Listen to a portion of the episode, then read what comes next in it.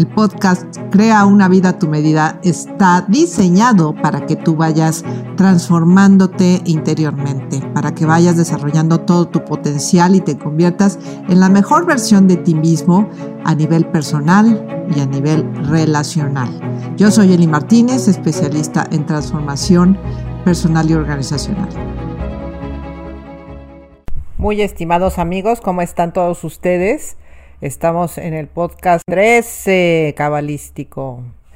Bueno, miren, hoy tenemos un tema que surgió también de la, encuesta que Valeria hizo ahí en Instagram acerca de qué temas querían que tocáramos y salieron las relaciones por Internet.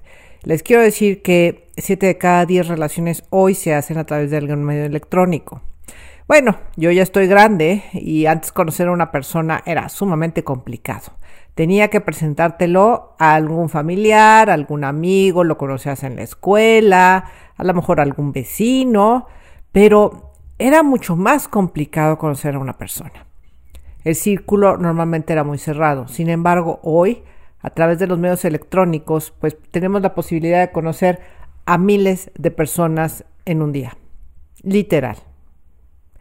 ¿Por qué? Porque hay tantas páginas para conocer personas, porque contamos con aplicaciones como Tinder, porque contamos incluso con aplicaciones para personas casadas que quieran tener una aventura, como Ashley Madison, que bueno, obviamente no se lo sugiero. Pero bueno, esto es lo que hay. Es decir, existe, existen de chile, de mole y de manteca. Hay páginas para conocer personas intelectuales, hay páginas para conocer mayores de 50 años, hay, hay páginas para conocer eh, parejas homosexuales, hay páginas para personas espirituales, es decir, hay de todo. Pero en esta gama, ¿cuáles son los, peligros y cuáles son las ventajas? Bueno, pues la, la ventaja, una sería que se reduce la distancia. Es decir, que puedes conocer gente de todas partes del mundo, lo cual puede ampliar tu visión del mundo. Em, y pues evidentemente es mucho más atractiva una pareja de otra cultura que de la misma porque biológicamente hablando esto hace a las comunidades más fuertes. Es decir, inconscientemente vamos a buscar un ADN diferente del nuestro. Por eso es que hoy encontramos parejas multiculturales mucho más fácilmente. También brindan la oportunidad de que tú conozcas a la persona no por el físico, sino por lo que te empieza a transmitir a través de lo que escribe o a través de lo que habla. Esto es a veces muy importante porque cuando uno está en el enamoramiento, pues ya saben que nos vamos por la vista, de la vista nace el amor y la hormona empieza a circular y cuando la hormona entra en circulación, pues se, muere la neurona y esto no es bueno. En cambio, cuando tú vas conociendo a una persona poco a poco, que vas escribiendo, que vas dándote el chance de platicar, pues vas viendo las similitudes y las diferencias. Eh, también, pues es, conoces a un mayor número de personas. Eso es una realidad, que eso es una ventaja también. Pero ¿cuáles son las desventajas? Y, me parece que hay unas que son bastante importantes. La primera es, siempre hay una fantasía de que puede llegar una persona mejor a tu vida.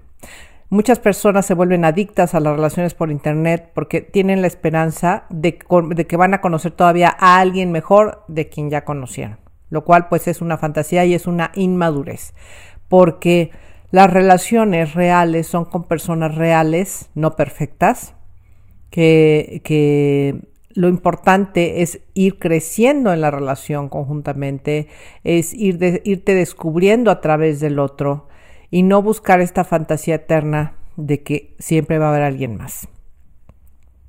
La ausencia de contacto físico. ¿Por qué? Porque si tú no hueles a la persona, si tú no la percibes, si tú no la tocas, si tú no estás en presencia, te pierdes gran parte de la información que esta persona te puede aportar. Es decir, son relaciones otra vez virtuales, no reales. Y para que una relación pueda ser real necesita trascender esta barrera del tiempo y la distancia. Eh, si bien yo conozco parejas que, han que se han conocido a través de Internet y a la distancia, es decir, que viven en países muy remotos y han funcionado muy bien, es porque se dieron a la tarea de irse conociendo sin ilusiones. Es decir, matar la ilusión para empezar a ver a la persona que tienes enfrente. Puede estar guapísima, puede estar guapísimo, pero vete más allá de eso. Otra gran desventaja, pues, es la adicción que hace rato les mencionaba. He conocido personas que literalmente han tenido problemas graves a relacionarse con adictos a las relaciones por Internet porque es algo sumamente doloroso.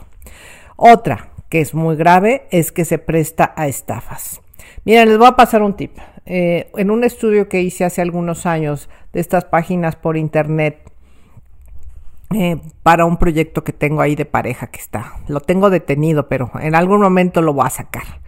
Y me di cuenta de que había un patrón muy similar eran, todos se mencionaban como militares, como generales o coroneles, eh, que los mandaban a misiones extraordinarias en países peligrosos como Afganistán, como Irak, etcétera, que eran viudos con una hija normalmente, eh, y que de repente solicitaban una ayuda extraordinaria para su hija en caso de emergencia.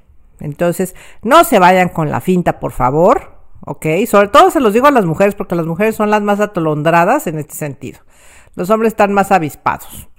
Pero, por favor, no, no manden dinero, ¿eh? Si ya les están pidiendo dinero, evidentemente ya estamos en problemas. Entonces, eh, las relaciones por Internet se pueden dar, sí, sí se pueden dar. Es complicado, sí, pero es lo mismo que conocer a una persona en un bar. O sea, siempre hay un riesgo cuando estás conociendo a alguien.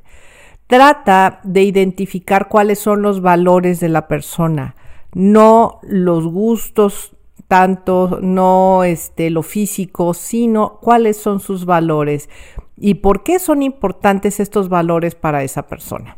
Les quiero decir, por ejemplo, que mi esposo y yo nos conocimos, eh, sí, nos presentó una amiga, pero eh, mi esposo vivía en Houston y yo vivía en México y nos fuimos conociendo obviamente por el internet y luego ya vino a México.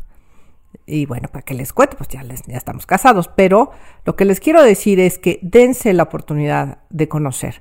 Yo conozco muchas, sobre todo mujeres de arriba de 40 años, que tienen mucho miedo de establecer relaciones por Internet, que les da pena, que les da vergüenza entrar a estos sitios Miren, Tinder en realidad yo no lo recomiendo, porque es, eh, está catalogado al menos en México para encuentros sexuales, no tanto para pareja. Yo no confío en eso, yo creo en las relaciones profundas.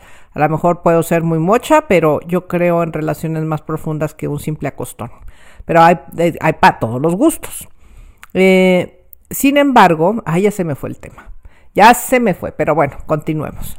Eh, pero hay páginas que pueden ser buenas, no tienes ninguna prisa, te van a levantar la feromona, te vas a sentir más atractiva, eh, tienes la posibilidad de hacer amistades. No se vayan con la intención de voy a encontrar el amor de mi vida en Internet. Por favor, eso es pueril. Es voy a ampliar mi círculo de amistades porque eso sí funciona. Yo tengo amigos que he conocido a través de Facebook y que eh, nos hemos apoyado en diferentes circunstancias. Es, muy chistoso cómo la tecnología te puede acercar también y puede crear relaciones que son reales. Incluso ya he conocido algunas de estas personas que he conocido a través de Internet, amigas y amigos. Entonces, no te cierres a la oportunidad. Eh, amplía tu conocimiento acerca de otras culturas, de otras personas entre más relaciones tengas, más enriqueces tu vida. Relaciones profundas, obviamente. Y pues ábrete a la posibilidad de un nuevo amor. ¿Por qué no? Espero que te haya gustado este podcast y si te gustó, por favor ayúdanos a compartir. Em, te recuerdo que ya estamos a punto de arrancar la generación número 22 del diplomado de Empowerment, que es un viaje muy profundo de autoconocimiento para transformar tu vida. Yo soy Eli Martínez y ha sido un placer estar contigo. Chao, chao.